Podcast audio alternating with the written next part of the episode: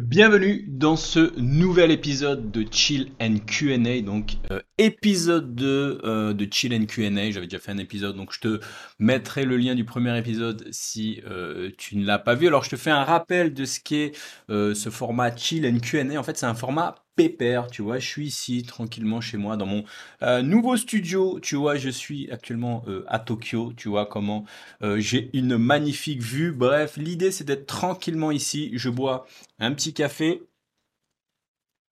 pépèrement et ce que je fais, l'idée, alors l'idée c'est de, l'idée de ce format, c'est de ne pas couper la vidéo, de répondre de manière plus spontanée. Peut-être que tu es habitué à me voir sur YouTube et tu sais, les vidéos sur YouTube, euh, tu me vois comme ça, mais en fait, euh, ce qu'il faut savoir, c'est que les vidéos sur YouTube, elles sont travaillées, c'est-à-dire qu'il y a un script, je prépare, je sais de quoi je vais parler, et puis je suis mon script et je, voilà, je ne sors pas des clous entre guillemets. Et eh bien, l'objectif du format Chill and Q&A, c'est peut-être aussi de euh, sortir des clous, c'est-à-dire que je ne prépare pas à l'avance mes réponses. Je prends toutes vos questions. Je vous ai envoyé un petit email la semaine dernière où je vous ai demandé de me poser vos questions. Et vraiment l'idée c'est que ça soit un format euh, non coupé, naturel. Alors peut-être que je vais dire des conneries, c'est possible, rien n'est préparé. Et donc voilà, alors je vais avoir tout un tas de questions sur euh, différents sujets. Alors d'ailleurs, je vais aussi remettre, euh, alors peut-être que tu écoutes cet épisode sur, euh, sur podcast, puisque tu vois, il va rien se passer d'extraordinaire, je suis pas en voyage à l'autre bout du monde, je suis ici dans cette petite pièce, et donc il va rien se passer d'extraordinaire. Donc si tu veux écouter cet épisode sur podcast, n'hésite pas, prends un petit café, détends-toi, on a pas mal donc de questions cette semaine. Alors vous, vous m'en avez envoyé pas mal. Euh, alors des questions sur, comme d'habitude, le code, euh, freelancing, entrepreneuriat, est-ce que tu codes toujours, est-ce que c'est possible de se lancer, combien tu gagnes d'argent, etc. vraiment des questions euh, d'un peu, voilà, des questions diverses et variées sur peut-être les frameworks. Alors je regarde un petit peu les questions rapidement comme ça. Voilà, comment apprendre quand on est apprenti, comment organiser son code. Bref, beaucoup de questions. Et donc, ce que je vais faire, eh bien, je vais démarrer dès maintenant avec la première question. Hein. Je te rappelle que vraiment ce format, il, est, il va il va pas être coupé, il va pas être monté euh, et il va être donc euh, naturel. Alors, on va prendre une première question.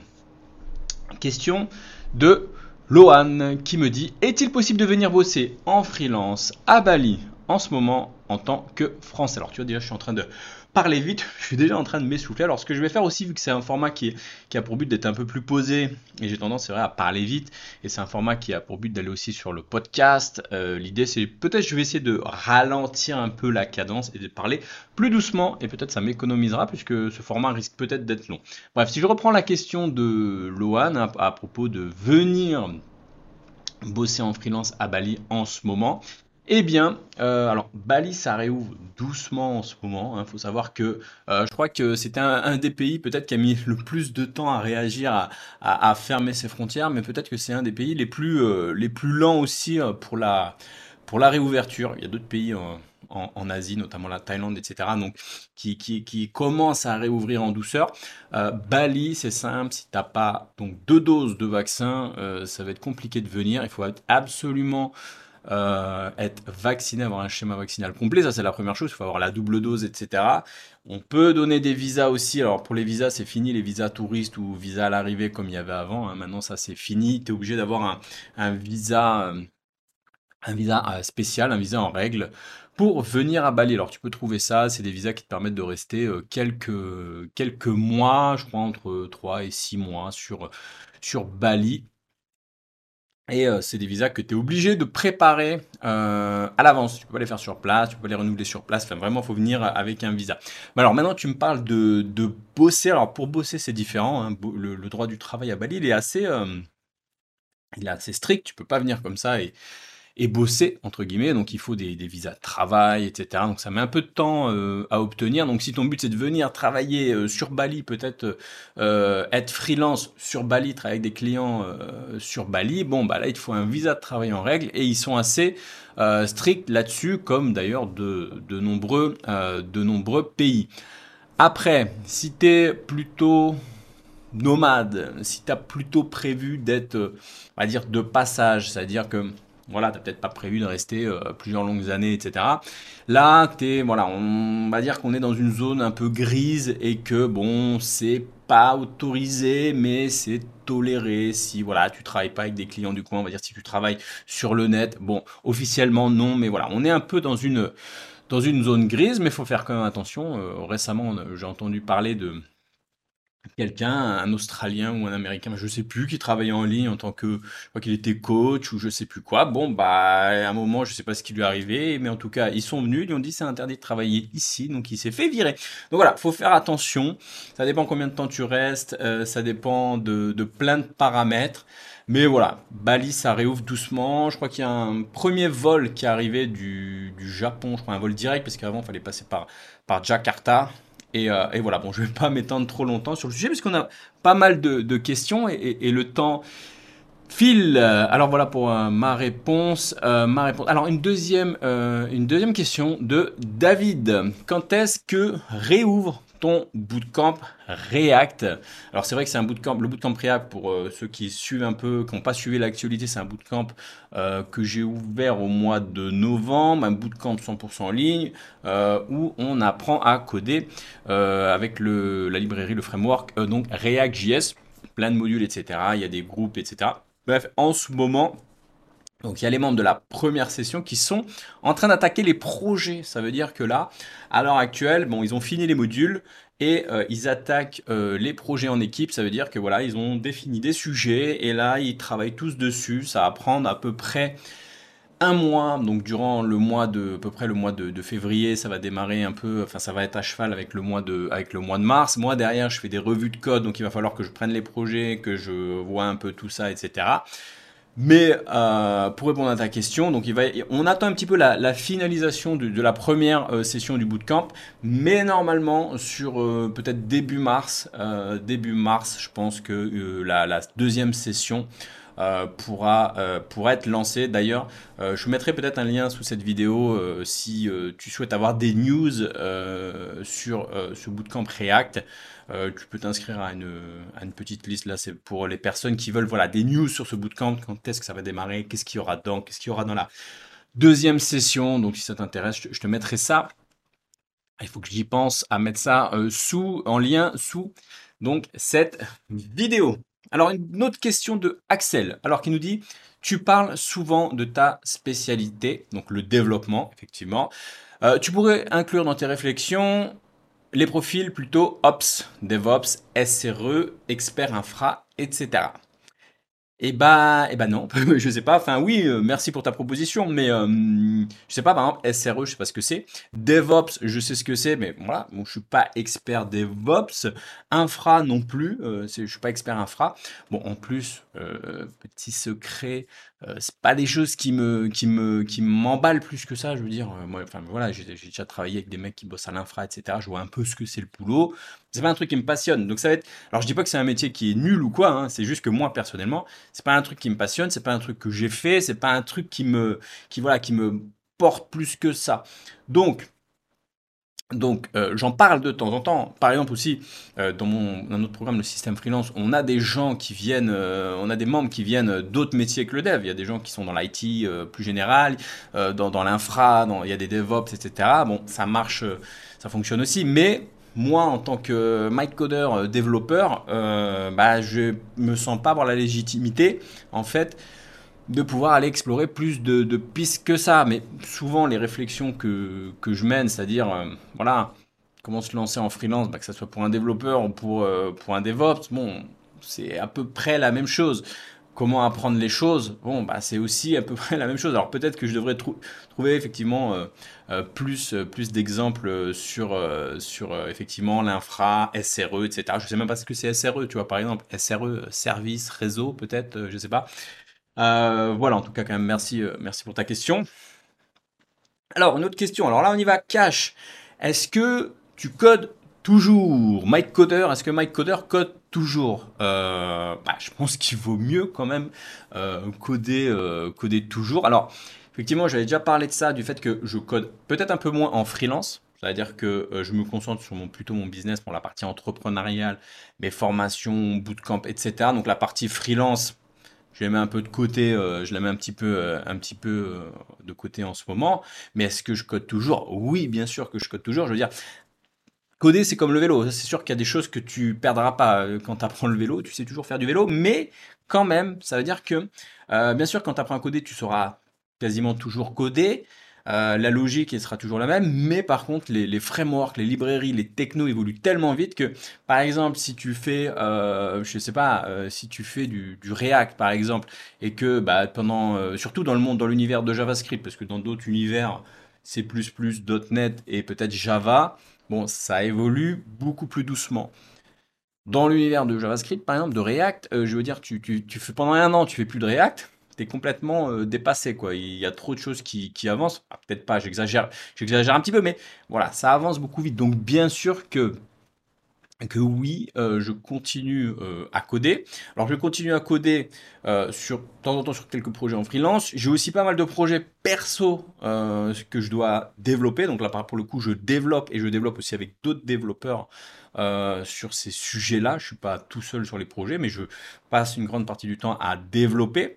Euh, voilà, donc je, oui, bien sûr, je suis toujours développeur, je code régulièrement. D'ailleurs, si tu me suis sur Instagram, régulièrement, je te poste comme ça, je te partage des petits, endroits où je code. Souvent, je code de, chez moi, mais parfois, je peux coder euh, à l'autre bout de Bali ou en vadrouille. Et si tu regardes souvent, qu'est-ce qu'il y a sur mon écran Eh bien, c'est des lignes de code. Voilà. Alors, une autre question de Maeva, Maeva qui nous dit Mike, est-ce que tu penses faisable de glisser petit à petit euh, vers du freelancing à 100% euh, petit à petit vers du freelancing, mais en restant salarié à côté au début.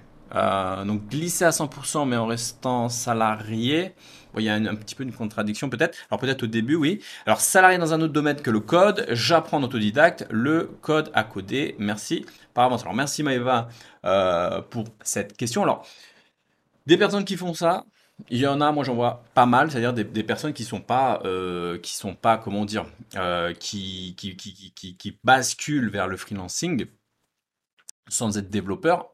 il y en a plein qui le font. il y en a plein qui sont développeurs en CDI et qui font la bascule en douceur euh, vers le monde du freelancing. Alors ils le font en douceur, parfois ils sautent dans le grand bain euh, direct, mais, euh, mais parfois aussi, euh, t'en as qui euh, osent pas lâcher le, leur CDI tout de suite et qui essayent un petit peu quelques, quelques, quelques missions comme ça avant, avant de se, lancer. Alors c'est vrai qu'on a tendance à dire, tu sais, il y a un truc, une expression assez connue où on dit brûler brûler, euh, brûler ses navires, tu sais, brûler, l'expression brûler ses navires, ça veut dire quoi? Ça veut dire qu'en gros, bien un moment, euh, tu sais, c'est par rapport à une bataille où si t'es arrivé et puis le chef a dit, ben voilà, quand on arrive et qu'on va prendre un lieu, on brûle les navires, comme ça on peut plus repartir, on est obligé d'avancer, d'attaquer, de, tout défoncer, entre guillemets, tu vois. Euh, c'est une expression. Eh bien, c'est vrai qu'on dit ça aussi dans d'autres sujets, dans l'entrepreneuriat, dans le freelancing, c'est-à-dire qu'en gros, tu brûles tes navires, c'est-à-dire, bah, tu sautes, tu vires ton CDI, tu y vas, tu te lances, et puis comme ça, tu peux plus retourner en arrière, t'as plus de choix, etc. Bon, ça peut marcher dans certains cas, mais je pense quand même que, euh, voilà, quand tu veux te lancer en tant que développeur freelance, euh, ça prend du temps déjà à avoir de bonnes compétences. Donc, effectivement, c'est peut-être pas la bonne solution de tout de suite se, lancer. Euh, alors, si tu as un peu de thunes de côté, si tu as le chômage, si tu as tout ça, pourquoi pas? Te lancer dans le grand bain et puis brûler ses navires entre guillemets et tester mais c'est pas c'est pas obligatoire et, et, pour les personnes qui ont peut-être voilà un petit peu peur etc Bien sûr que tester le marché en parallèle, euh, voir si on est capable de faire euh, des projets, euh, voir si voilà, tu es capable d'aller au bout, de trouver des clients, etc. en parallèle de ton métier actuel, c'est une bonne chose. Effectivement, c'est une bonne chose. Mais je pense qu'il va falloir, en fait, si tu fais ça, c'est bien, mais pense à qu'à un moment, il va falloir, euh, voilà, fixe-toi quand même une durée de transition, parce que sinon, ça peut durer très longtemps et tu peux faire que, des petites missions, des petites missions qui sont pas intéressantes.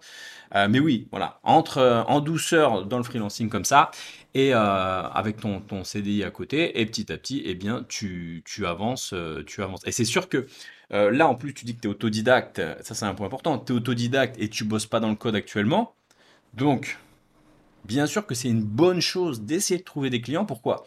Parce qu'en fait, au lieu d'apprendre des choses théoriques, des tutos, etc., eh bien, qu'est-ce que tu vas faire? Eh bien, Tu vas essayer de trouver des vrais clients. Donc, même si les projets sont petits, les, projets sont réels, ils sont vrais. Tu vas comprendre ce que c'est que d'aller au bout des vrais projets. Et là, tu vas beaucoup plus te former en autodidacte que te former euh, sur des, tutos YouTube ou des choses un peu, euh, voilà, un peu sur des, des, projets qui sont bidons, quoi, tout simplement. Alors, notre question de Julien. Euh, combien tu gagnes? Alors, il va direct, Julien. Combien tu gagnes Freelance d'ailleurs versus entrepreneuriat? Bon, j'en ai déjà parlé un peu de ça. Euh, ma partie freelancing est un peu en train de, diminuer parce que voilà, je me concentre euh, plutôt sur la partie entrepreneuriat. Ça, ça vient du livre The One Thing. C'est vraiment important de, penser à se concentrer euh, sur une chose. Trop de personnes qui veulent être développeurs, mais en même temps qui veulent faire du dropshipping, mais en même temps ils veulent faire plein de choses. je pense que vous pouvez faire plusieurs choses dans une vie mais euh, les, les, les, unes à la, suite des autres. Et eh ben, c'est le, le, le, principe de The One Thing. Et à un moment, c'est vrai que j'essayais d'être freelance quand j'étais un petit peu à Bali, et en même temps développer ma chaîne, etc., et YouTube, mes, formations. Et en fait, au bout d'un moment, tu te rends compte que tu fais mal le freelancing et mal, mal l'entrepreneuriat. Donc voilà, à un moment, j'ai pris un, j'ai pris un virage et je me suis dit, je vais me concentrer euh, dans un premier temps euh, là-dessus. Alors, sur la partie freelancing, sur la partie entrepreneuriat, alors comment je pourrais dire? Euh, Déjà, peut-être euh, parler des, peut-être des avantages et, des inconvénients.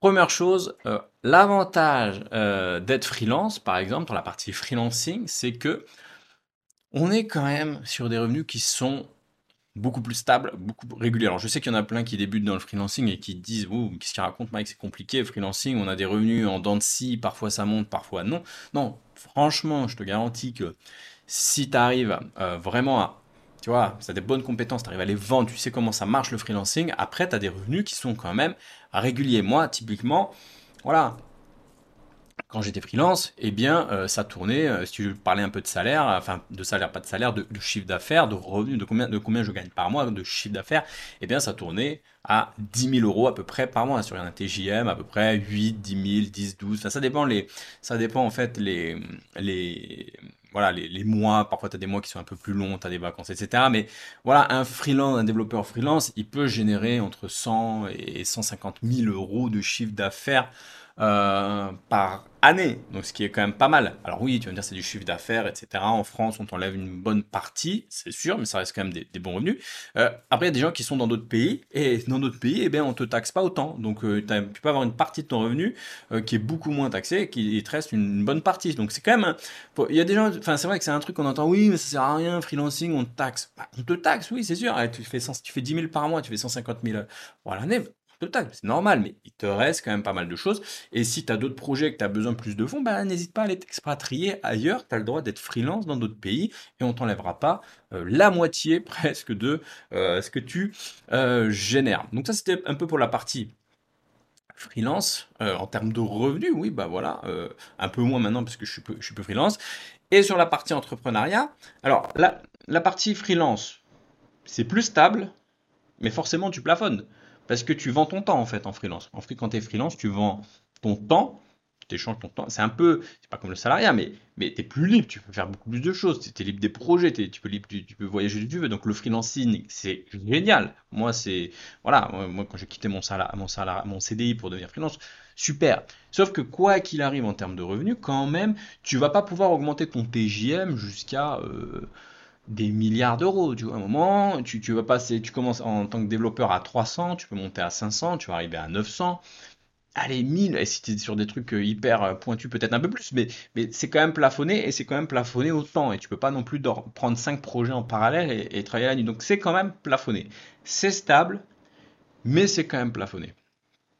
L'entrepreneuriat, euh, alors être freelance, c'est quand même être un peu entrepreneur, mais, mais, l'entrepreneuriat comme je fais, où vraiment, euh, voilà, je vends des formations, euh, par exemple, c'est un business aussi, si tu fais du, e-commerce ou, autre, ou, quoi, une boutique même, enfin, ça c'est de l'entrepreneuriat. Là, on est sur des revenus qui sont beaucoup plus, comment dire, irréguliers. Ça veut dire que, par contre, tu n'as pas de plafond. En fait, tu vois, tu as des avantages et des inconvénients. Ça veut dire que, effectivement, tu n'as pas de plafond.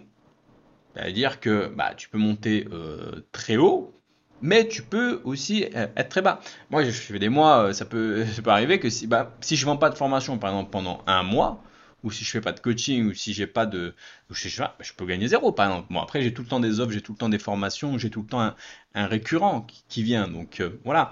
Mais par contre, j'ai pas de plafond, j'ai pas de limite. C'est-à-dire rien ne m'empêche de gagner en un mois 100 000 euros, par exemple. Je n'ai pas fait ces chiffres-là.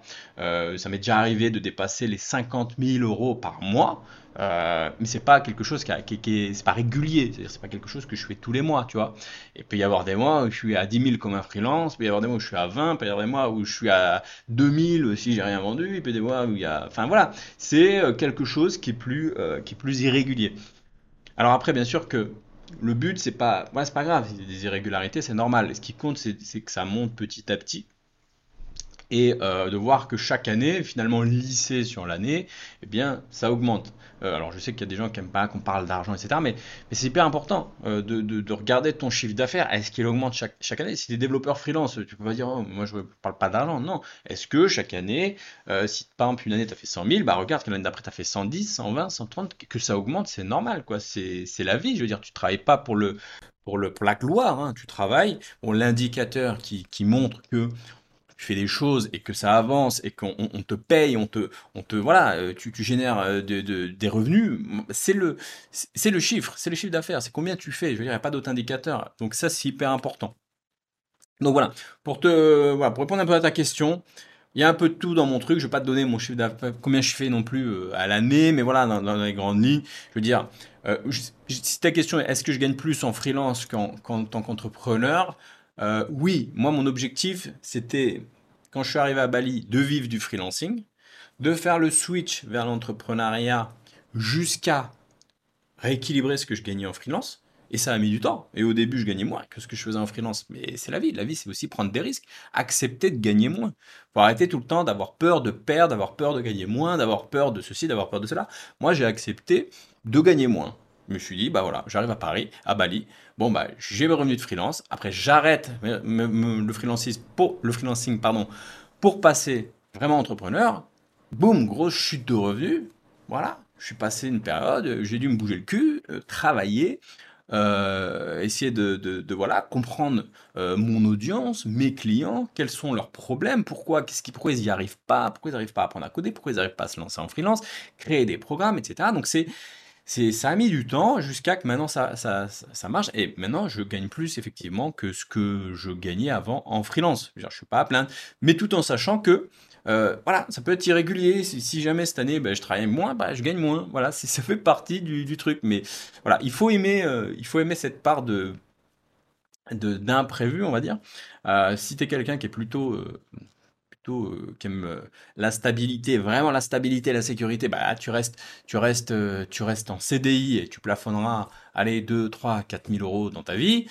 Si tu es un peu plus souple, mais tu aimes quand même avoir des revenus quand même réguliers, bah, tu vas sur le freelancing et là, tu gagneras plus. Et si tu es un peu plus aventurieux, si tu aventurier, si tu es quelqu'un de voilà qui a pas peur des hauts et des bas et des challenges, parce que là, faut se bouger le cul, il y a personne qui va te payer si tu bouges pas ton cul et ben là, tu peux aller vers l'entrepreneuriat. Et là, bah, c'est euh, illimité. Hein, je veux dire, euh, bah, sais pas, tu lances une appli, euh, une application qui cartonne, bah, tu peux être millionnaire. Voilà. Donc c'est ça l'entrepreneuriat. Autre question de Ellie. Eli qui dit quel statut le moins contraignant en 2022 Mise à jour nécessaire SVP pour se déclarer en freelance. SA, SARL, EURL, SARL, SASU, etc.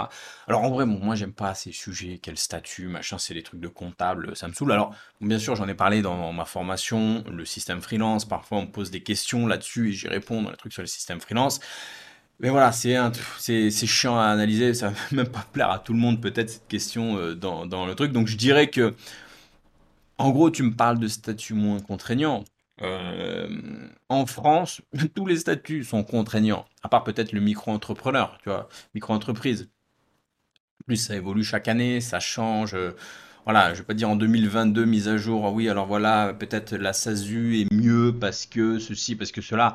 Ça va dépendre de ton chiffre d'affaires, ça va dépendre de ton de ton profil, ça dépend de ton activité, ça dépend de énormément de paramètres. Donc voilà, je dirais que en règle générale, quand on se lance, on ne sait pas trop, on part sur de la micro-entreprise, c'est simple, c'est facile, c'est efficace. Quand on commence à générer pas mal de chiffre d'affaires, déplacer des plafonds, etc., eh bien, on, switch vers autre chose. Je ne veux pas te donner, de, je veux pas te dire, voilà, il y a ça qui est mieux ou ça qui est mieux. Mais voilà, on switch vers de la SASU ou, d'autres types de, sociétés.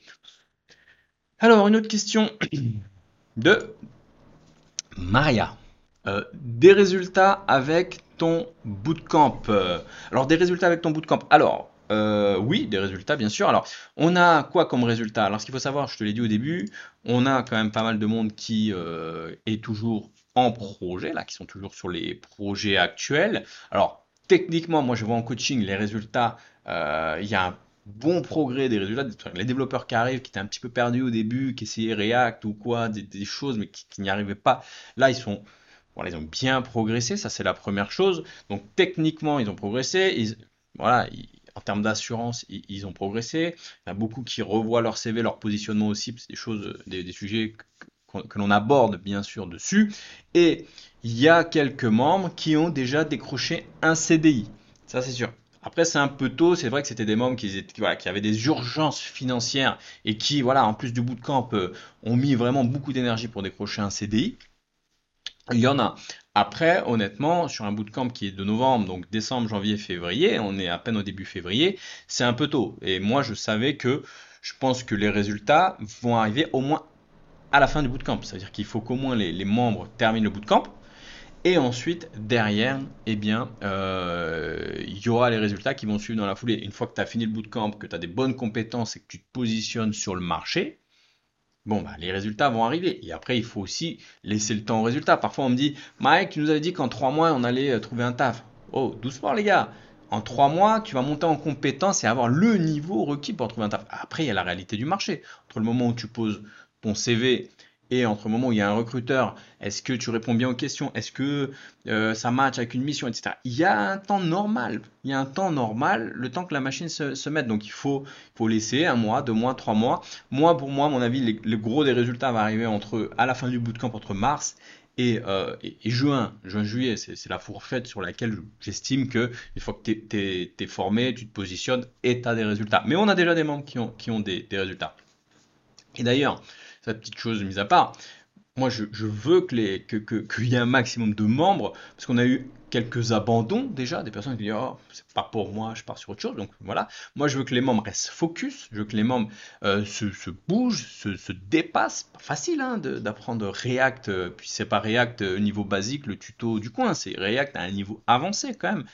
Euh, donc moi je veux que les gens se dépassent se surpassent mettent un maximum d'énergie. Et d'ailleurs bon euh, pour les motiver comme ça, les membres de ce bootcamp euh, ont, euh, je, propose de gagner un MacBook Pro modèle M1, là, les, les, derniers. Pourquoi? Parce que j'ai besoin qu'ils se dépassent. J'ai envie qu'ils se disent, bon, pour moi personnellement, c'est sûr que voilà, il faut que je me bouge et que je trouve du taf.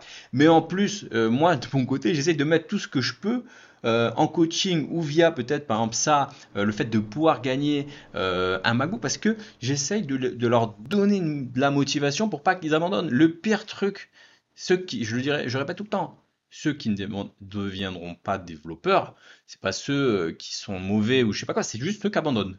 Et mon seul but dans ce bootcamp, c'est de faire venir un maximum de personnes au bout du bootcamp positionner pour qu'un maximum de personnes derrière, dans les quelques mois, aient des résultats. Donc je pense que là, il y en a quelques-uns. Ça va arriver ensuite euh, de plus en plus et je pense que je communiquerai dessus après bah voilà le nombre de personnes qui ont euh, qui, ont trouvé du taf des missions etc etc en tout cas ce qui est sûr c'est que euh, il suffit de voir le discord les, gens qui y a dessus mais c'est des les profils on a des profils, mais des profils, j'ai vu des, un profil d'un qui a 16 ans, pas encore en école, et, j'ai une personne qui a aussi 60, je crois 62 ans. Donc voilà, des profils variés, des profils qui ont des besoins urgents de trouver du taf, et des profils qui viennent aussi un peu plus pour découvrir React. Il y a de tout. Il faut regarder le Discord, les gens se partagent des informations. C'est, vraiment une, voilà, c'est la première fois qu'en fait que j'avais le système freelance. C'était un, il y avait la communauté, mais c'était un peu plus calme. Et là, comme ça tourne autour du React, il y a énormément d'infos à se filer, etc. Ça bouillonne, ça bouillonne sur le Discord et c'est génial. J'adore l'énergie qu'il y a sur ce bootcamp. C'est vraiment, vraiment ce que je voulais en fait euh, créer. Eh bien, on, ressent cette énergie et, encore une fois, c'est merci à tous les, premiers membres euh, qui, ont rejoint donc euh, le ce bootcamp React 100% en ligne. Alors une autre question de Raphaël. Raphaël qui nous dit Quel conseil donnerais-tu à un alternant en développement? Merci pour ton contenu. Bah écoute, merci, euh, merci, euh, merci Raphaël. Euh, alors, quel conseil pourrais-tu donner à une personne en alternance? Je pense que quand tu dis alternance, ça doit être un développeur en alternance. Alors, déjà, félicitations pour ton alternance.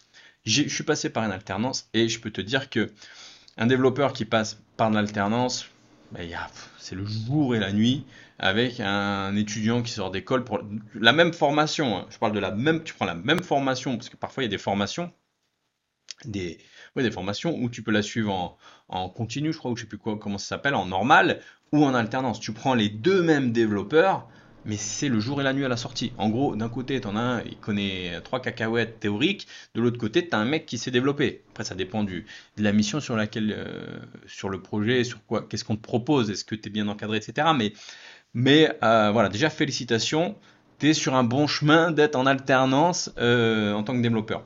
Donc les conseils que je pourrais te donner, bah, pas 10 000 conseils, j'ai envie de dire, bah, continue de te former, essaye de d'en tirer un maximum. Peut-être essaye aussi, parce que c'est peut-être le moment tu sais, je dis souvent que il faut, il faut se focus, il faut se nicher, il faut se spécialiser, il faut éviter de tout apprendre, il faut spécialiser. Ok, ça c'est vrai. Mais peut-être que quand tu es en alternance, tu as ce luxe, tu as, ce, as cette opportunité, tu as ce choix de, te dire que euh, peut-être que c'est le moment aussi de, de, tester pas mal de choses, de voir peut-être qu'est-ce qui peut te faire kiffer? Moi, c'est durant un stage, alors c'était pas en alternance, mais c'était un stage de DUT, de réseau, que j'ai découvert que j'aimais pas, enfin, c'est pas que j'aimais pas le réseau, mais que j'aimais bien le dev. Alors que la base, le dev, je me disais, ouais, bon, c'est pour les mecs qui écrivent des lignes de code, là, c'est pas pour moi ces trucs-là, ça a chelou, des lignes de code, machin, tout ça, ouais, bizarre, tu vois. Et en fait, durant un stage, eh ben, c'est comme ça, un peu par hasard, que j'ai découvert que euh, ben, j'adorais coder. Je dis, mais c'est cool, c'est trop bien le code.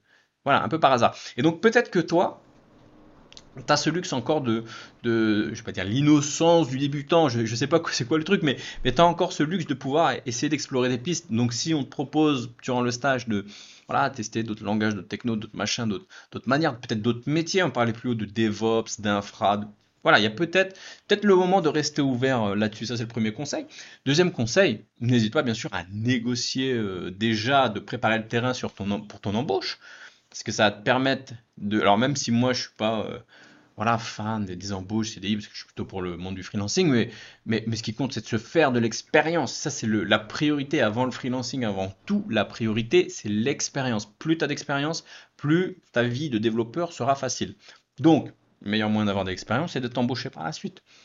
Voilà, donc tu négocies. Après, tu peux rester euh, un an, deux ans, peut-être changer, peut-être que tu veux rester dans cette boîte, c'est toi qui vois. Mais voilà, essaye de négocier ton embauche. Et comme tu es en alternance, surtout, tu peux aussi négocier un salaire. Et en règle générale, tu peux, après ça va, voilà, c'est une histoire de négociation, mais tu dois pouvoir demander un peu plus euh, de salaire qu'un débutant, par exemple, qui arriverait directement en première embauche effectivement, ça sera une première embauche, mais tu as déjà un petit peu d'ancienneté, entre guillemets, tu connais le projet, etc. Et ça, c'est un faire-valoir. Tu peux faire valoir ça pour négocier un meilleur salaire d'entrée. Alors, c'est sûr, s'ils embauchent à 35, ils vont pas à 35 000 euros l'année, tu vas pas arriver en disant je veux, je veux 40, tu vois. Mais moi, dans mon cas, je sais qu'ils embauchaient, euh, pour pas le citer, bon si je peux citer, c'était Atos, euh, Atos Worldline à l'époque, euh, flux et moyens de paiement, enfin peu importe. Euh, d'ailleurs, c'était, j'avais fait une alternance, c'était génial, parce que la plupart de mes potes étaient, je crois, dans des boîtes parfois. Alors, première, je, digresse un peu sur la partie salaire en alternance, enfin salaire.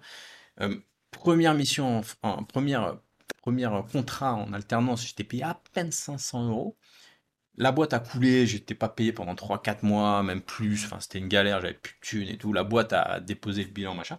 Et je me, je me retrouve chez Atos, boum, et franchement, alternant chez Atos, 1600 euros. Waouh, royal, c'était génial. Alors là, pour le coup, euh, j'avais jamais eu des conditions aussi, aussi géniales.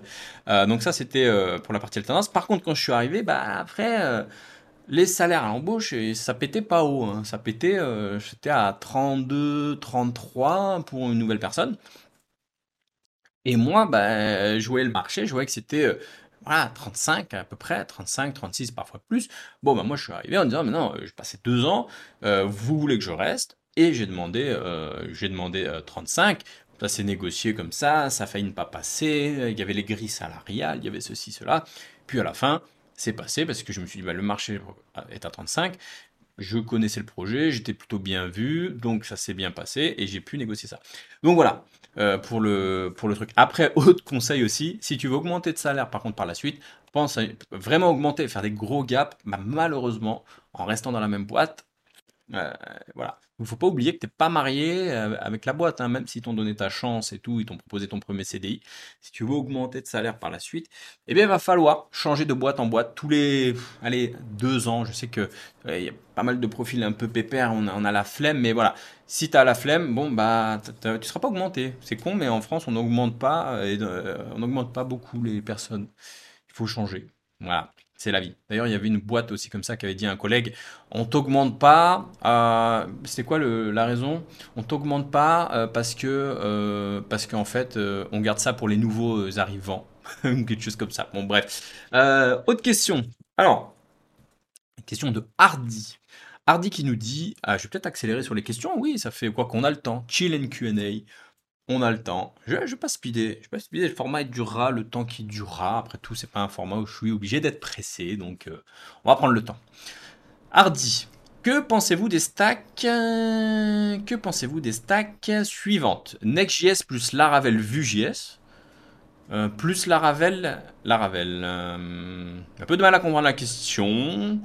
alors déjà Next.js framework pour React plus Laravel Vue. Donc déjà moi l'idée de mixer du Vue et du React, Pareil chelou déjà, de prime abord. Bon.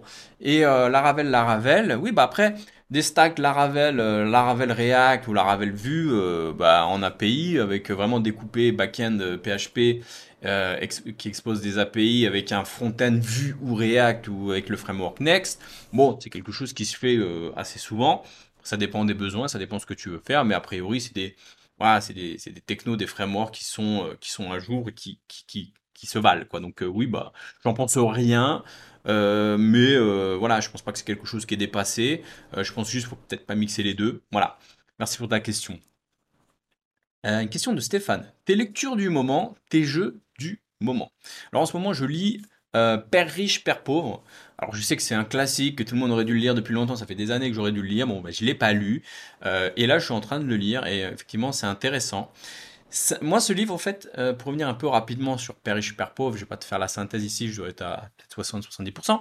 Euh, il parle un peu sur les, problèmes, un peu les, trucs psychologiques qu'on a qui nous bloquent un peu par rapport à l'argent, etc. Le fait de pas travailler pour l'argent, mais plutôt travailler pour des compétences. Le fait de, quand tu gagnes, la plupart des, des gens pauvres, en fait, gagnent de l'argent pour acheter des choses dont ils n'ont pas besoin pour plaire à des gens qu'ils n'aiment pas. c'est ça limite le truc, tu vois. Au lieu de se concentrer à se dire je gagne de l'argent et je remplis la colonne des actifs. Et ça c'est important. Je pars un peu comme ça au, pif sur ce sujet-là. Mais moi c'est un truc que mon frère n'arrive pas à comprendre. Il gagne de l'argent, il est freelance, il, fait, il gagne bien sa vie.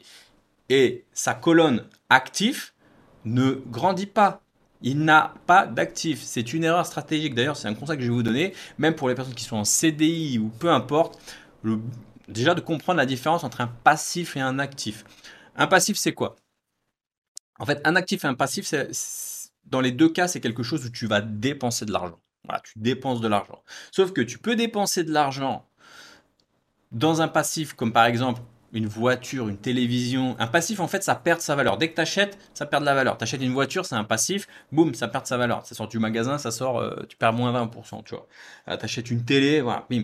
Mon frère n'achète que de la merde, que des passifs. Que des passifs, que des trucs qui n'ont pas de valeur au bout de. Voilà. Un passif, ça n'a aucune valeur. Dans le livre, il te dit l'important, si tu veux sortir de la rat race, si tu veux sortir de la foire d'empoigne, comme il dit, c'est de, dès le, plus tôt possible, c'est de arrêter de dépenser pour des conneries et te concentrer à te construire un actif, des actifs, à mettre de l'argent dans la colonne des actifs. Alors il faut comprendre ce truc d'actif passif, au début on ne comprend pas.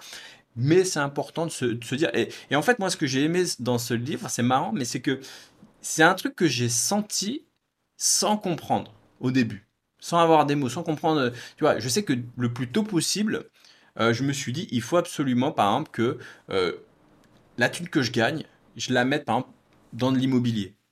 Bah, en fait, sans m'en rendre compte, sans avoir lu le livre, c'est ce que je faisais. C'est-à-dire que tout ce que je gagnais soit en freelance ou soit j'avais fait des sites e-commerce, je les mettais dans la colonne d'actifs. Parce que, voilà, j'investis. Et d'ailleurs aussi, immobilier locatif. Parce que quand, il le dit d'ailleurs, la plupart des gens, des salariés pensent que quand ils investissent dans leur, crédit immobilier sur, sur 30 ans là, pour leur résidence principale, c'est un actif. En fait, c'est un faux actif. Ça te bloque et ça t'empêche de générer des vrais actifs. Parce qu'un actif, derrière, ça te fait, ça c'est de l'argent qui travaille pour toi en fait. Quand tu achètes une voiture, ça ne travaille pas pour toi. Tu as perdu de l'argent, c'est fini. Quand tu achètes un appartement ou quand tu investis dans des actifs, cet argent que tu as dépensé va ensuite travailler pour toi. Ça veut dire que moi, par exemple, j'ai des appartements aujourd'hui, ils travaillent pour moi. J'ai des revenus euh, entre 5 et 7 000 dollars par mois, comme ça, parce que cet argent travaille pour moi. Demain, si j'ai envie d'arrêter le freelancing, l'entrepreneuriat, tout ça, bah, je sais que cet argent travaille pour moi. Et ça, mon frère le comprend pas. Et je me bats avec lui. Je dis, mais mec, tu as une chance de ouf. Tu peux générer, tu génères des bons revenus en freelance, mais ta case actif est vide. Et c'est une erreur parce que le jour où tu n'es plus freelance, il y a un problème, il y a une crise, il y a je sais pas quoi, tu es dépassé, euh, tu n'arrives plus à bosser ou quoi, ta case active est vide, tu te retrouves à sec, tu coules et c'est la merde. voilà, donc c'est ce que je lui dis. Mais il y a plein de gens qui n'arrivent pas à comprendre ce truc-là. Voilà, donc bon, je suis parti un peu dans tous les sens sur ma lecture du moment par rapport à Père riche, Père pauvre. Et c'est vrai que sans avoir capté ça, j'avais déjà, moi j'ai eu un coup de bol, je sais pas, j'ai senti le truc, je, me suis dit, non, si tu veux sortir de, là, d'être beaucoup plus libre. Et, mon but encore aussi à l'heure actuelle, j'essaye, moi en vrai, je pas beaucoup de conneries. Moi, tout ce que j'achète, c'est des choses que je considère comme des actifs. Là, par exemple, je, un projet immobilier à Bali, bon, bah, ça sera un actif. Moi, je mets mon argent dedans. Après aussi, j'achète pas de conneries, mais par exemple, si j'achète une caméra, si j'achète un truc, un bureau, un ordinateur, c'est pas des, pour moi, je le considère comme pas vraiment des actifs, mais presque, parce que ça me permet de développer mon activité. Je la mets dans la partie active. Quand j'achète, euh, tu vois, j'achète très peu de conneries, mais quand j'achète des trucs, c'est pour développer mon activité. Donc finalement, j'ai un retour sur investissement, etc., etc. Bon, bref, je pars un peu dans tous les sens. Mes jeux du moment. Bah, je joue très peu, j'ai du mal à kiffer sur les jeux. Honnêtement, je vais te dire. J'ai peu de temps et en fait, à chaque fois que je joue, je j'ai l'impression que je perds mon temps en fait. C'est difficile. Allez, FIFA, c'est quand même un jeu. Je joue régulièrement. Pourquoi? Parce que c'est simple. T'arrives, prends ta manette, t'as un match, 10 minutes, bam bam, tu te fais, tu te fais laminer ou tu gagnes, t'es content ou t'es dégoûté. C'est rapide, c'est simple. Voilà, ça te prend 10 minutes et tu peux partir. C'est pas des jeux. Bon, après, ça peut être chronophage si tu fais des tournois, des choses comme ça, mais voilà, je joue un peu à ça. J'ai essayé quelques jeux. En ce moment, j'ai essayé des Far Cry, j'ai essayé des. nul, nul le jeu. Euh, j'ai essayé euh, des Forza Horizon, j'ai essayé des, des machins. Mais j'ai même essayé Dying Light 2 récemment parce que j'avais aimé il y a longtemps le 1 je sais pas, je m'ennuie dans ces jeux. Je m'ennuie. J'arrive pas à... Je préfère la réalité en fait. Je préfère. Euh, limite, mon business est un meilleur jeu parce qu'au lieu de gagner des points euh, fictifs ou de l'argent fictif, ben, c'est un, un, jeu où tu gagnes du vrai argent, tu vois. Moi, j'adore jouer à mon business, tu vois. C'est mieux que, que, des jeux finalement. Euh, voilà. Donc, bref, les jeux du moment, si, allez. J'ai peut-être eu à l'époque, quand est sorti Last of Us, ça, c'est un jeu, je peux recommander, j'ai kiffé. Donc, mes du moment, bah, je joue pas tant que ça. J'ai testé Dying Light et c'est pas, pas ouf, ouf. Une autre question. Allez, euh, Landry. Salut Mike, quand on vit en Afrique et qu'on a des vraies compétences en développement, comment faire pour avoir sa première mission freelance? Car j'ai remarqué que les clients occidentaux doutent beaucoup des talents africains et que cela rend la chose assez complexe. Bah, merci Landry pour ta question. J'ai beaucoup de, de, personnes qui me suivent d'Afrique, etc. Merci à vous de, de me suivre depuis, euh, depuis ces pays-là, que ce soit le Maghreb ou, ou, l'Afrique, euh, comment on dit, l'Afrique euh, centrale, ou je sais pas comment on dit, mais voilà, donc merci à vous. Alors, pour répondre à votre question, je te rassure, c'est pas africain, le problème, c'est pas un problème africain. c'est, on doute des compétences de, tous les candidats, même en France, hein, je veux dire, on voit plein de candidats, et on cherche beaucoup de développeurs, mais on, a un doute toujours sur les, candidats. Il y a tellement de profils, il y a tellement de gens, il y a, aussi plein de gens qui sont pas bien formés. Recruter, c'est quand même un processus chiant. On aimerait bien trouver le bon candidat tout de suite, mais on ne le trouve pas tout de suite. Et le problème, c'est qu'on passe notre temps en fait à douter. Donc c'est tout à fait normal de douter. Maintenant, Est-ce qu'on doute plus euh, des, euh, des, freelances africains? Je ne pourrais pas te dire. Je ne sais pas si on doute plus des, des, des, freelances euh, africains.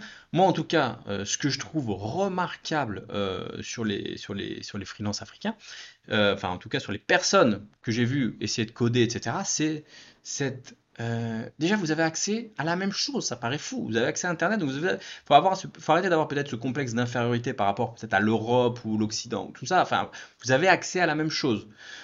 Peut-être vous avez peut-être un peu moins de moyens, c'est vrai. Moi, j'ai vu des développeurs qui m'ont dit, autodidacte, Mike, j'apprends à coder sur mon téléphone. Non, mais c'est un truc de ouf. On pourrait, ça pourrait, vu d'Europe, ça pourrait prêter à sourire, mais moi, ça me fait pas sourire. Je me dis, mais il y a des, des personnes qu'on... Alors qu'en Europe, on est presque comme des enfants gâtés, on a accès à tout, et il y a des gens, ils codent pas. Et je vois des gens qui ont à peine accès à Internet, à peine accès à des téléphones, et, et qui ont la dalle, et qui, et se bougent, et qui apprennent le code. Et, et, et ça, c'est, voilà, d'avoir cette motiva- motivation-là, c'est, vraiment un avantage. Donc voilà, c'était le, le petit truc que je voulais. Alors pour répondre à la question, voilà, moi je dirais que le seul, pour répondre un peu à cette euh, question par rapport au fait de rassurer, euh, bah, c'est comme tout, je veux dire, c'est comme en Europe. Enfin, voilà, il faut avoir fait des projets, il faut avoir montré les projets que tu as fait. Euh, je veux dire, si tu arrives et que tu as plusieurs projets et que tu montres que tu as fait tel et tel projet, bon, bah, ça rassure. C'est comme ça que tu vas rassurer. C'est pas avec des trucs, euh, tu sais, peut-être des trucs de diplôme, de machin, de ça. Franchement, je pense pas que. Il y a souvent aussi un complexe d'infériorité sur les diplômes. Moi, j'avais une amie tunisienne qui, complexait avec son diplôme d'informatique qui était pas aussi bien qu'en France, machin. Je me s'en fous, vas-y, code, quoi. Voilà. Euh, il ce, c'est vrai qu'il y a ce complexe-là.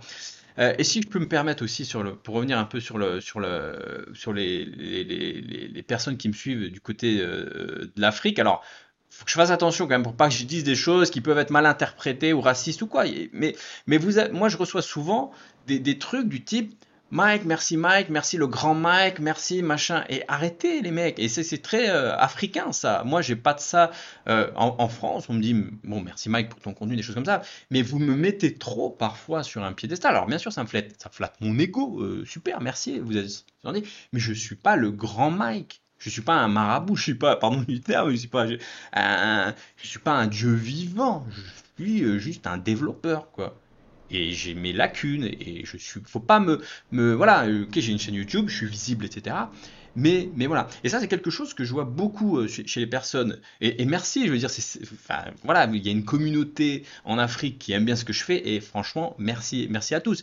Mais attention à ne pas mettre trop euh, les personnes, les YouTubeurs ou les personnes de sur un piédestal en mode euh, merci Mike, merci le grand Mike et tout, à essayer d'être trop, enfin, ça, ça me ça me touche. Mais voilà, il faut pas, voilà, normal, je suis juste un, mec qui dev, euh, je, je suis pas un surhumain, quoi. Voilà. Donc voilà, c'est juste le petit truc que, je voulais dire. En tout cas, en Afrique, il y a plein de talents. Continuez euh, avec les moyens que vous avez. Et je sais que moi, pour avoir discuté avec pas mal de personnes, il y en a qui ont des excellents niveaux. Donc n'ayez pas de complexe d'infériorité. Vous êtes capable de faire des choses énormes. Donc euh, continuez. Et merci Landry pour, pour ta question. Alors Zakaria qui nous dit, tu délègues quoi dans ton business? Alors ça, c'est vrai que j'ai mis du temps à déléguer. Mais maintenant, j'essaie de déléguer un max. Quand tu montes un business, tu peux vite arriver en fait à un plafond en fait. hein, c'est le euh, voilà, bah, tu, tu que 24 heures dans une journée et tu t'as que euh, quelques jours dans la semaine et voilà, à un moment, il y a trop de trucs à faire. Quand tu es entrepreneur, un moment entre le montage, euh, créer des formations, les pages de vente, faire du contenu, la comptabilité, machin, faire des miniatures. En plus, je développe aussi à côté, etc. C'est, c'est, ça prend trop de temps.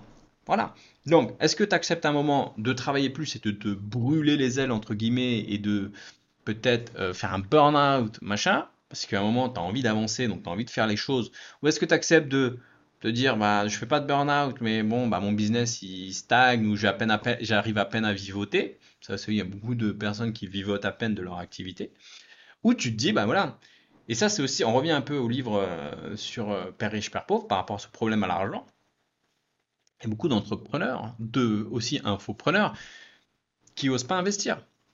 Moi, je vois des trucs des fois sur des forums, oh, j'ose pas, euh, putain, c'est cher, Mailchimp pour gérer les emails, ouais, ça coûte 50 euros par mois, etc. Bah non, mec. la base d'un business, c'est quand même d'avoir une liste email, c'est de pouvoir contacter des clients, euh, d'utiliser des outils en ligne, etc., etc. Donc, il faut pas avoir peur d'investir. Ça fait partie du, truc. Et la suite de l'investissement, euh, d'utiliser, ok, on, on, utilise des outils, des logiciels, etc. Mais la suite logique, c'est de payer des gens pour t'aider à faire des choses. Moi, je paye des développeurs pour m'aider à développer des, trucs que je fais. Parce que je ne peux pas tout faire tout seul. C'est normal, j'ai ça à faire, donc je développe. En même temps, je paye des, devs qui bossent avec moi. En même temps, euh, j'ai quelqu'un qui gère mon support. En même temps, aussi, j'ai des coachings que je délègue à un pote Charlot que vous voyez souvent sur la chaîne. En même temps, là, je suis en train de recruter une assistante à temps plein en Indonésie. Voilà, parce que personnel assistante, comme on dit, qui va pouvoir me gérer partie de mon activité, mais en même temps une partie aussi de ma vie de tous les jours. Euh, ça peut paraître un truc de, luxe, de, de, riche ou je sais pas quoi, mais non, mais ça m'aide de ouf, ça m'aider de ouf dans, dans mon business. Mais j'ai trop de tâches, des fois, quand je dois partir, aller faire un papier, machin, tout ça, mais ça me pourrit une journée une journée, mais j'ai trop de choses à faire. Donc voilà, j'essaie de déléguer un maximum de choses. J'ai mon assistant aussi Olivier qui répond aux questions que je réponds euh, au système freelance, qui prend les vidéos, qui les découpe, qui les met sur le, site, euh, qui envoie un email disant voilà, le site est prêt, les, nouvelles réponses ont été créées, etc. Bref, énormément de choses, euh, miniature YouTube, etc. Donc j'essaye de déléguer un maximum. J'avais du mal au début, c'est pas facile, parce qu'au début tu, perds du temps, et après il faut du temps pour avoir un, retour sur, sur investissement. Et le, point vraiment compliqué euh, par rapport au, freelance, euh, quand tu délègues, c'est que bah c'est dur d'avoir des freelances fiables. C'est ça le, problème. Et c'est pareil avec les devs. Les devs, ils disent ouais, mais moi on me recrute pas. Mais est-ce que tu es fiable? C'est ça le truc. Moi, pour retrouver des, des freelances fiables, bah, pour que ce soit pour les miniatures ou pour certains trucs, ça c'est compliqué quoi. Les freelances, ils Ouais, moi, voilà, quand je fais appel à des freelances, euh, souvent, c'est compliqué. Euh, j'en ai quelques-uns qui sont dans ma liste, et quand j'ai des bons freelances, ben moi, je les quitte pas, quoi, parce que euh, souvent, les freelances, ils sont, c'est dur, ils, sont concentrés sur, le, sur eux, au lieu d'être concentrés sur, sur, sur leurs clients.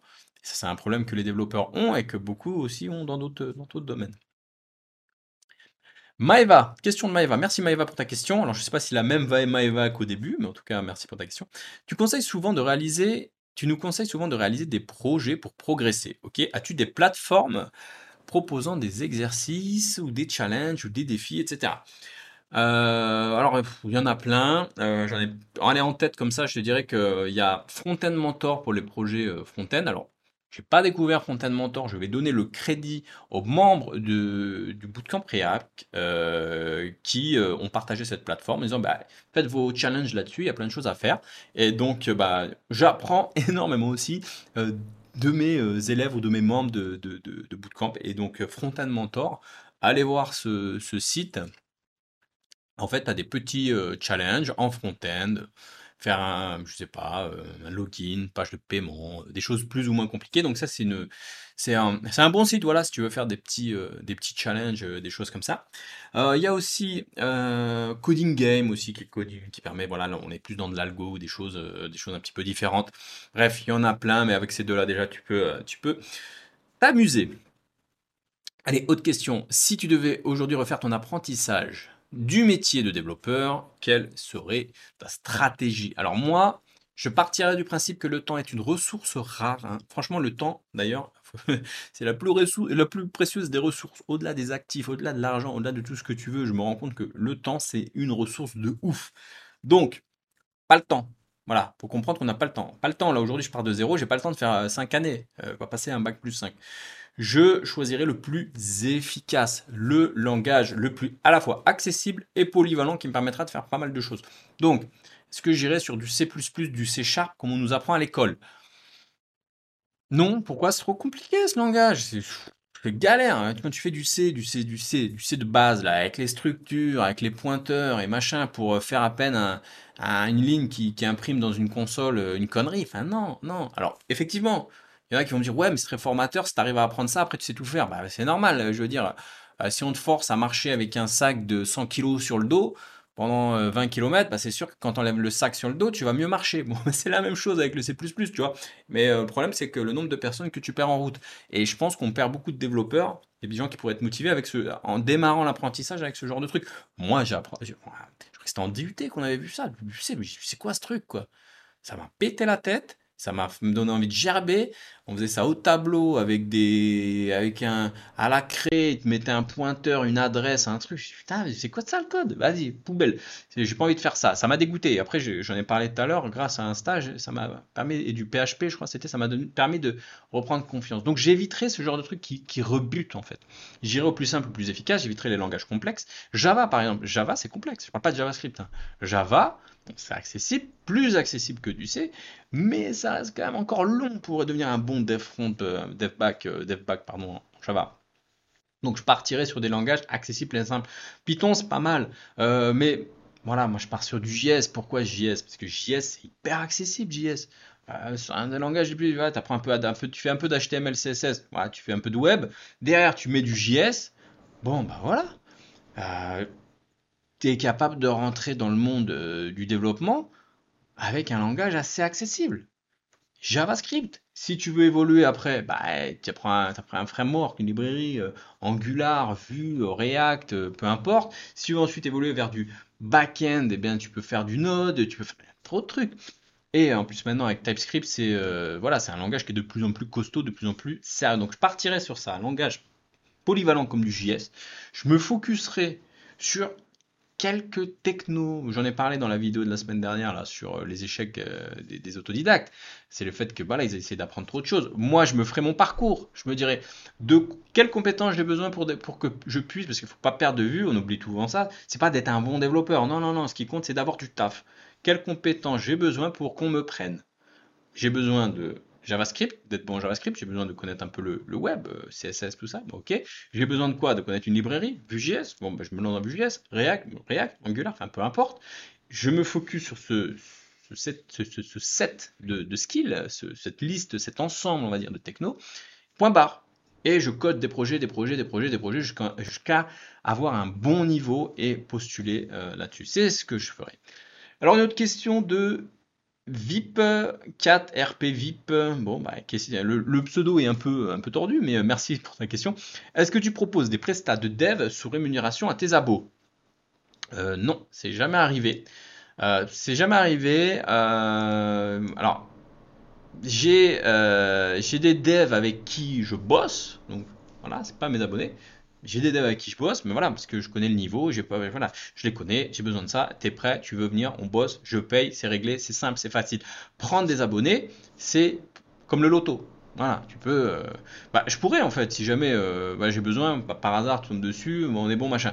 Mais euh, voilà, faut faire, faut faire, faire très, très attention parce que bah, dans mes abonnés, il y a plein de gens qui cherchent aussi à devenir développeurs et, et, et c'est des personnes qui sont pas forcément formées encore. Donc c'est très risqué et c'est pour ça que c'est compliqué de trouver un job parce que la plupart des gens pensent comme moi. C'est compliqué de prendre des gens qui sont pas, pas encore au niveau. Alors je le fais, j'ai proposé de le faire dans mon bootcamp React. Ça veut dire que euh, mais c'est différent, c'est-à-dire qu'ils ne sont pas rémunérés. C'est-à-dire que c'est eux qui me rémunèrent, ils travaillent avec moi, mais en échange, je les forme. Parce qu'il faut savoir que, moi, on m'avait dit ça, euh, pour le premier bootcamp à Pali, on m'avait dit, oh Mike, euh, le bon, il les a bien pigeonnés, il a fait payer des gens pour venir travailler à Bali, sur un projet, et en plus, il les a fait travailler gratuitement, et en plus, et en plus, ils sont pas payés. Et en plus, ils ont payé. C'est eux qui ont payé. Alors, ce qu'il faut comprendre, déjà, ce projet, c'était pas un projet qui allait pour un vrai client, c'était un projet, euh, projet de bootcamp, première chose. Mais même si c'était pour un vrai client, mais vous imaginez pas le temps que c'est de former des personnes qui ne connaissent pas un projet. Je veux dire, moi, faire, je sais pas, faire une fonctionnalité en React, ça me prend une journée former des devs à faire ça de la bonne manière avec la revue de code et tout ça, mais ça prend 2, 3, 4, 5 journées, donc ça prend du temps, donc ça ralentit. Donc c'est pas un avantage en fait. Je parle pour les personnes qui sont en train d'apprendre, je parle pas pour les personnes qui sont déjà devs, hein, ça y a pas de souci. Donc, euh, bah, ça, donc moi je trouve que c'est normal que les gens qui viennent apprendre à coder, ils ont payé, ok, ils ont leur projet, ils ont les formations, ils ont les modules, ils ont les machins. Et moi, je leur propose, parce que ça fait partie du package, de venir bosser avec moi. Et je sais que ça va me coûter. C'est pas, il cool, je vais avoir des devs gratos. Non, ça va me coûter du temps à former, euh, à expliquer. Voilà, donc c'est une chose à, comprendre. Donc, est-ce que je l'ai fait? Non. Après, ça ne veut pas dire que je pourrais pas le faire. Si je cherche un dev, sur une, voilà, j'ai un projet, je cherche un dev, une personne qui connaît en ce moment, je cherche un dev front, React, avec en bonus TypeScript qui connaît 2-3 technos. Bon, bah, si une personne, euh, je rentre en contact, je vois que cette personne a des références, euh, me rassure et pas quelqu'un qui est là, oh, je vais aller coder avec Mike et je me casse ou quoi que ce soit. Bah oui, pourquoi pas. C'est quelque chose que je suis pas fermé à ça. Est-ce que je le fais à l'heure actuelle? J'ai pas eu le besoin et il n'y a pas eu de, choses encore à faire. Mais, euh, mais pourquoi pas? Après, moi je reçois tout le temps, Mike, est-ce que tu me prends, tu prends pas des stagiaires, tu prends pas des machins, tu prends pas des trucs? Je reçois des demandes comme ça tous les jours. Je peux pas, bien évidemment, prendre un stagiaire. Si tu peux pas dire, oh, je vous prends et démerdez-vous. Quand tu prends un stagiaire, il faut donner des missions, il faut suivre, il faut expliquer, il faut, voilà, ça, ça prend un temps énorme. Si je faisais ça, par exemple, bah, j'arrêterais les vidéos, j'arrêterais les bootcamps et je prendrais des stagiaires. Et ça, c'est un, un autre boulot. Voilà. Karim, Merci Karim pour ta question qui dit comment bien organiser son code en React? Alors ça, il euh, n'y a pas de formule miracle. Comment bien organiser son code en, React? Bah, C'est un casse-tête de tous les jours. je veux dire, euh, moi aussi j'ai des projets. À chaque fois c'est la bataille. C'est à chaque fois ça, ça part dans tous les sens. Donc définis des règles le plus tôt possible. Moi c'est dès que voilà dès que j'ai un nouveau projet React qui démarre. j'ai une structure que je réutilise plus ou moins souvent, mais c'est en gros il n'y a pas de bonne ou de mauvaise. Euh. Les mauvaises trucs c'est voilà qu'il n'y a pas de règles. C'est-à-dire tu codes, tu mets tes composants euh, n'importe où, n'importe comment, il n'y a pas de, il a pas de, a a pas de règles. Euh, la première base, c'est de définir tes règles, tes propres règles. Ne serait-ce que, voilà, je mets mes composants dans SRC Component, je mets mes, mes, mes contextes API dans, euh, dans répertoire contexte, je mets, je mets tout ce qu'il y a dans Redux dans le store. Enfin, je sais pas, tu vois. Tu définis toi-même tes propres règles. Après, si t'as pas de, si t'as pas, si sais pas trop comment, tu dis ouais, mais quelles règles, moi je je sais pas. Inspire-toi des projets, tu vois, sur GitHub, il y en a plein. Des projets où tu peux t'inspirer de comment font les autres, comment ils, architecturent euh, leur, code en termes de composants, de classes, de, voilà, de, de, structure de fichiers, etc. Et moi, c'est vrai que dans le bootcamp, on m'a dit aussi, ouais, ça serait bien d'avoir un module dédié là-dessus. Mais il n'y a pas de norme un peu unique là-dessus. C'est un peu, euh, voilà, au, au, projet. Après, alors, il y a un projet que tu peux aller voir qui s'appelle euh, React Bulletproof, c'est-à-dire, euh, tu vois, je crois que ça veut dire gilet, comme, les gilets pare-balles, quoi. Euh, voilà. ça veut dire un, projet qui est fait pour résister aux, épreuves des balles. Donc Bulletproof React, tu vas voir dessus, c'est une communauté de, c'est un projet où il y a plein de, voilà, c'est un projet où voilà, ils ont, ils ont mis plein de choses et tu peux t'inspirer donc de, de, ce projet pour, pour peut-être tes projets, pour organiser un petit peu, un petit peu ton code. Question de Samy. Ton ressenti avec le recul sur ton expatriation en Colombie? Ah tiens, intéressant comme question. Alors, euh, alors j'ai des investissements immobiliers en Colombie, mais j'ai jamais vraiment été expatrié en Colombie parce que en fait, bah, j'ai jamais, euh, je suis souvent passé pour investir comme ça de temps en temps ou en vacances, etc. Mais je me suis, pas eu une vie d'expat plus, plus longue que quelques mois, quoi. Donc j'ai pas vraiment une, une vie d'expat, donc je pourrais pas te faire un, retour là-dessus. Mais quand même, mon ressentiment, pas sur ma vie d'expat, mais plutôt sur le pays. Euh, Colombie, ça a quand même une connotation euh, très dangereux, narco, machin, tout ça, faire attention et tout, etc. Et c'est vrai qu'on n'est pas sur le, même niveau de sécurité que les pays d'Asie, hein. Euh, c'est le jour et la nuit, il faut être d'accord. Après, c'est un pays qui s'est grandement amélioré. Moi, c'est pour ça que j'ai voulu investir dessus, parce que c'était un pays où, généralement, c'est un bon signe quand il y a tout le monde sur un truc, c'est que c'est mauvais signe, tu vois, quand il y a tout le monde, en ce moment, sur le Bitcoin ou sur les cryptos, bah, moi, j'évite d'aller dans les trucs où il y a tout le monde, tu vois. Et ben la Colombie, moi, ça m'a fait ça. Ça veut dire que à l'époque, moi c'était en 2011 où j'ai voulu investir, c'était un pays qui faisait peur. C'était un pays où voilà, il y avait encore, euh, il y avait les, histoires d'Ingrid Betancourt, machin, tout ça. Donc c'était un pays qui faisait peur. C'était juste avant euh, la négociation là, de paix avec le prix Nobel de la paix euh, du président Santos. Enfin bref, je vais pas rentrer dans les détails. Et voilà, c'était un pays où très peu d'investisseurs arrivaient. Il y en avait quand même, parce que voilà, la Colombie c'est quand même un pays où il y a pas mal d'investisseurs. Et moi j'ai senti un truc. Je me suis dit, dans ce pays, il y a peu de gens qui vont, donc euh, déjà, il n'y a pas tout le monde, donc c'est voilà. Tu peux trouver des biens immobiliers qui, derrière, il euh, faut miser un peu sur le pays. Il faut se dire, est-ce que c'est un pays qui a un potentiel et qui a tendance à aller mieux? Et tu le sentais. Moi, je le sentais. Voilà, c'est pas aussi safe que peut-être l'Asie, quoi, mais c'est un pays quand même. Tu peux quand même voyager. Tu peux quand même. Il y a des paysages extraordinaires. Euh, il y a plein de choses à faire. Donc, du coup, euh, pourquoi je te parle de ça? Voilà, moi j'ai investi un peu comme ça au feeling, c'est-à-dire que je me suis dit, ah, c'est un pays qui fait peur, mais en même temps, je vois le potentiel et, et, ça n'a pas manqué. Quelques années, il y a eu le. Ils ont. Ils ont, ils ont, ils ont comment on dit? Ils ont signé le prix Nobel de, ils ont signé un accord de paix avec les FARC et machin tout ça. La sécurité s'est grandement améliorée, le pays s'est un peu développé. Euh, et voilà, c'est un, un, pays quand même en Amérique latine où, qui ont quand même une bonne croissance, etc. Même s'il y a toujours de la pauvreté, pas mal de, pas mal de, problèmes, mais voilà, ça va beaucoup mieux. Donc voilà, mon, et mon retour dessus, c'est que moi je trouve que c'est un beau pays. Moi j'ai adoré ce pays. Les gens sont super sympas, c'est un truc de ouf. Hein. On, s'imagine quoi que c'est comme dans le film de Narcos peut-être? Non, les gens sont super sympas, super chaleureux. Euh, c'est voilà, moi j'adore ce pays et d'ailleurs ça fait longtemps que j'y suis pas allé et je compte y retourner dès que c'est possible. Ah j'ai encore pas mal de questions, mais on a le temps, on a dit, on est pépère, on est pépère. Question de Samy, euh, non Samy, pardon, je viens de te répondre, de Julie. Pourquoi tu fais appel à Charlot? Alors Charlot déjà, bah, parce que c'est un pote, je sais que le coaching, c'est son kiff, c'est son métier. Il est développeur, en plus, il est freelance, il est dev React, etc. Donc, il connaît un peu mon univers, quoi, tu vois. Il m'a accompagné dans le bootcamp React à Bali. C'est là qu'on s'est connus. Et bah, en fait, je sais que c'est déjà un développeur, je sais que c'est déjà un freelance, je sais qu'il a une grosse expérience de dev, une grosse expérience de freelance. Euh, il a touché un peu aux techno auxquels j'ai touché, etc. Et on est potes. Et lui, il est, pas, il est passionné par le, coaching. Et moi, quand j'ai des programmes et que voilà, je, souhaite que euh, mes membres soient accompagnés sur la durée que je peux pas faire, etc. Bah, je mets. Alors, j'ai un petit problème avec la batterie de la caméra, mais on reprend. Euh, donc, qu'est-ce que je disais? Oui, je disais une question. On reprend la question de. On reprend la question de de, Julie qui nous dit pourquoi tu fais appel à Charlot bah Parce que je disais, voilà, euh, Charlot c'est un pote à moi, il a suivi le bootcamp React, il nous a, enfin il m'a accompagné sur le bootcamp React à Bali, etc. Et en plus, voilà, il est dev, freelance, React, etc. Et il a une passion pour le coaching et euh, de temps en temps, enfin sur mes programmes, quand moi je peux pas accompagner tout le monde, eh bien il accompagne aussi les personnes sur le coaching. Et il est bon, c'est un bon coach. Donc du coup, euh, c'est très bien. Enfin, moi, je, suis content de, travailler avec lui. Et donc, c'est pour ça que je fais appel à Charles Océan. Tu vois, quand tu, quand tu le vois en coaching, il sait de quoi il parle. Il sait détecter euh, ce qui va pas, comment t'aider à, progresser, etc. Autre question de Seb. Tu appliques facilement les routines dont tu nous parles euh, non, appliquer des routines, c'est difficile, c'est un combat du jour le jour.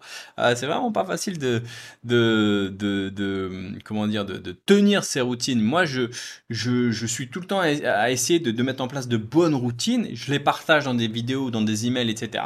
Mais, euh, mais, mais c'est un combat de tous les jours. Donc, est-ce que j'applique? Oui, j'essaie d'appliquer au maximum. Parfois, j'arrive pas. Parfois, je change mes routines, etc. En ce moment, j'ai des, des, routines assez claires sur le, le code, le sport, lecture, méditation, etc si ça me plaît plus, euh, bah, je change, j'adapte en fait euh, mes, mes, mes routines. Euh. alors, 50 000 abonnés sur YouTube, combien tu gagnes? Encore une question sur l'argent. alors, alors, moi je gagne pas de, mes revenus ne viennent pas de YouTube. Je suis pas YouTuber. Hein. Il y a des personnes qui pensent que parce que tu es YouTuber, tu gagnes beaucoup d'argent. mais je crois que YouTube, ça doit me rapporter peut-être, je sais pas combien, de revenus de YouTube. Grand-chose, hein. Ça doit être, euh, peut-être 200 balles, je crois, par mois ou un truc comme ça. Donc, ça, c'est la première chose. Donc, je vis pas, je vis pas de YouTube. Donc, c'est vrai que mon but, moi, c'est pas d'avoir le plus grand nombre de vues, d'abonnés. Alors, c'est cool quand ma chaîne se développe. Je suis content d'avoir, euh, d'avoir euh, ma chaîne qui se développe, d'avoir des vues, etc. Mais, mais, mais tous les entrepreneurs le savent. Beaucoup enfin, beaucoup d'entrepreneurs font l'erreur, mais ceux qui sont bons le savent, j'ai envie de dire, c'est qu'ils savent que un abonné, on s'en fout. Les abonnés, il y en a qui achètent, ça sert à rien. Ce qui compte, c'est d'avoir des abonnés qualifiés. Et moi, je fais des vidéos souvent qui s'adressent à des gens qui qui sont qualifiés, c'est-à-dire des gens qui cherchent vraiment à apprendre le code. Parce que si tu cherches juste à faire des vues, bah, qu'est-ce que tu fais? Tu fais du contenu un peu mainstream qui plaît à tout le monde. Alors là, tu fais des pranks, tu fais des blagues, tu fais des trucs qui jouent sur la peur. Oh, comment euh, vous allez, on va vous hacker votre ordinateur, des trucs qui jouent sur la peur ça fait des vues. Bon, mais après, moi je le vois, les vidéos qu'on fait des vues, c'est des vidéos un peu plus généralistes, euh, qui, euh, voilà, c'est souvent des touristes. Et moi, je, m'en fous d'avoir des touristes. Donc bien sûr que je suis content que ma chaîne se développe, je suis content d'avoir atteint les 50 000 abonnés, mais je préfère avoir 50 000 euros que 50 000 abonnés. Parce que les abonnés, c'est juste du chiffre. Il y a peut-être sur 50 000 abonnés, euh, 10 000, 20 000 ou 30 000 qui sont des vrais gens qui ont un vrai besoin. Il y a peut-être une partie des gens qui sont tombés sur mes vidéos, euh, qui ont dit oh, c'est marrant, qui like, et c'est des touristes. Et en vrai, les touristes, bon, bah, t'as le droit d'être là, mais c'est pas ça qui développe ton business. Et en fait, pour les personnes qui veulent un peu se lancer dans ce business-là, peut-être de monter un business sur YouTube ou quoi, euh, ce qui compte, c'est pas le nombre d'abonnés, c'est le nombre d'abonnés qualifiés. Et moi, j'ai quand même une chance, c'est que globalement, quand même, sur ma chaîne, je trouve que c'est des abonnés relativement qualifiés. J'ai cette chance-là, j'ai pas beaucoup de commentaires un peu euh, de, de, de, touristes, il y en a, ou même des haters, il y en a, mais globalement, j'ai, je pense que j'ai vraiment une bonne audience. Euh, et je l'ai vu récemment avec une vidéo que j'ai publiée. Hein, j'ai testé un format short, là, les petites vidéos sur, sur, appelle ça sur YouTube, là, tu peux faire comme des TikTok, comme des Reels, de petites vidéos au format 30 secondes, là. Et moi, comme je suis quelqu'un qui aime bien tester les choses, je me suis dit, je vais tester ce format en jouant un peu sur, euh, sur le biais de négativité. N'achète pas ces claviers. C'est vrai que j'ai reçu des claviers, j'ai eu un problème avec mes claviers, ça m'a énervé. J'ai dit, allez hop, je vais en faire un reel. Je vais, tester ça sur, sur YouTube, voir si ça marche. Et il y a c'est un format, je me suis dit, il y a des chances qu'il marche comme ça. Et en fait, il a marché. Je crois que ce, ce short, il a 200, peut-être 300 000 vues, tu vois. Peut-être une de mes plus grosses vidéos qui a été vue. Bon, mais c'est que des touristes. Quand je vois, c'est que des enfants, des gamins qui me disent Ah, ton clavier, il est nul. Ah, moi, j'ai un Logitech, moi, j'ai un ceci. Mais on s'en fout, tu vois, c'est pas des développeurs. C'est des, des, des, des, gamers qui, ont vu ce truc et qui, qui, qui, qui, mettent des commentaires. Il y a une partie qui se sont abonnés peut-être par rapport à ça. Mais, mais voilà, c'est des, des, touristes. Et moi, c'est pas forcément que je recherche. Ce que je recherche, parce que moi, je ne tire pas mes revenus du YouTube.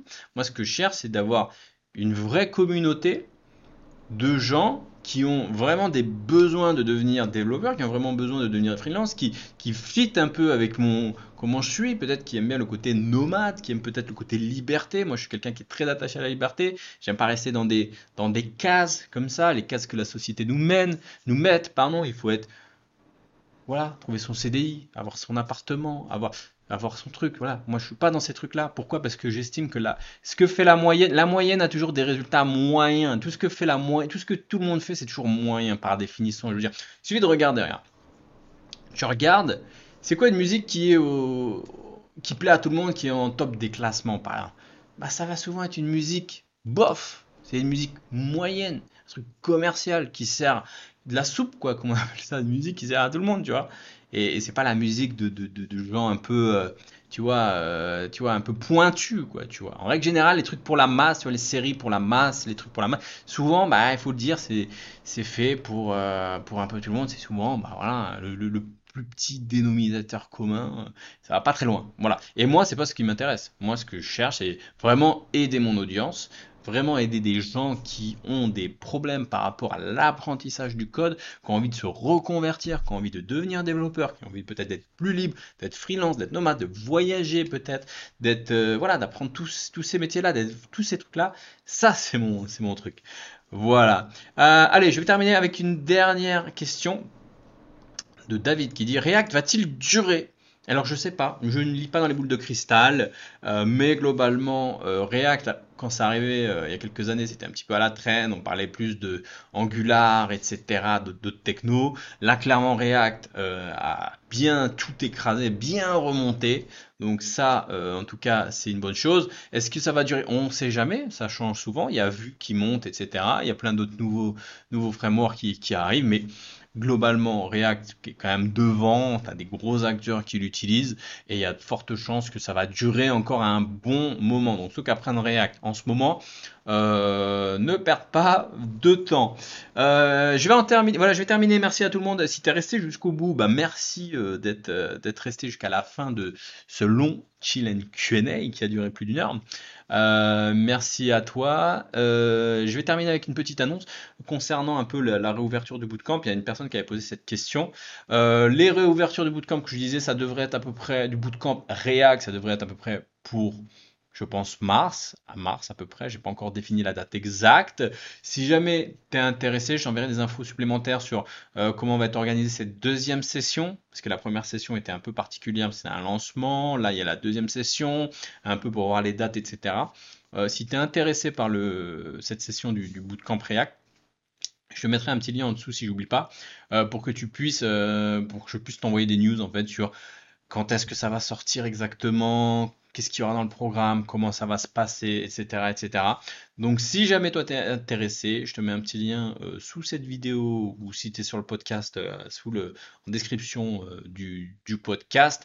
En tout cas, c'était un plaisir de faire cette deuxième session de Shin Kune. J'aime bien ce format, permet d'être un peu plus libre dans mes paroles, d'être habitué à ne pas couper toutes les vidéos, hein, je l'ai dit tout à l'heure. Euh, donc c'était, euh, ce fut un plaisir. Énormément de bonnes questions, énormément de questions. J'ai pas pu traiter toutes les questions non plus parce qu'il y, en a, un bon paquet. En tout cas, merci à toi d'avoir suivi cet épisode. Euh, je te retrouve bientôt dans une autre vidéo. Je ne sais pas si c'est la semaine prochaine ou pas, puisque je pars en vadrouille dans les îles de Raja je t'en reparlerai un petit peu euh, bientôt, pardon. je t'en reparlerai euh, bientôt, incessamment sous peu, je, voulais dire. Enfin voilà, j'ai du mal à clôturer. Je pense qu'on a passé un, bon petit moment ensemble, c'était euh, sympa. Allez, je vais terminer là-dessus. le lien en tout cas, si tu veux avoir des infos sur le bootcamp Préac. Je te dis à bientôt pour un prochain podcast ou une prochaine vidéo. Ciao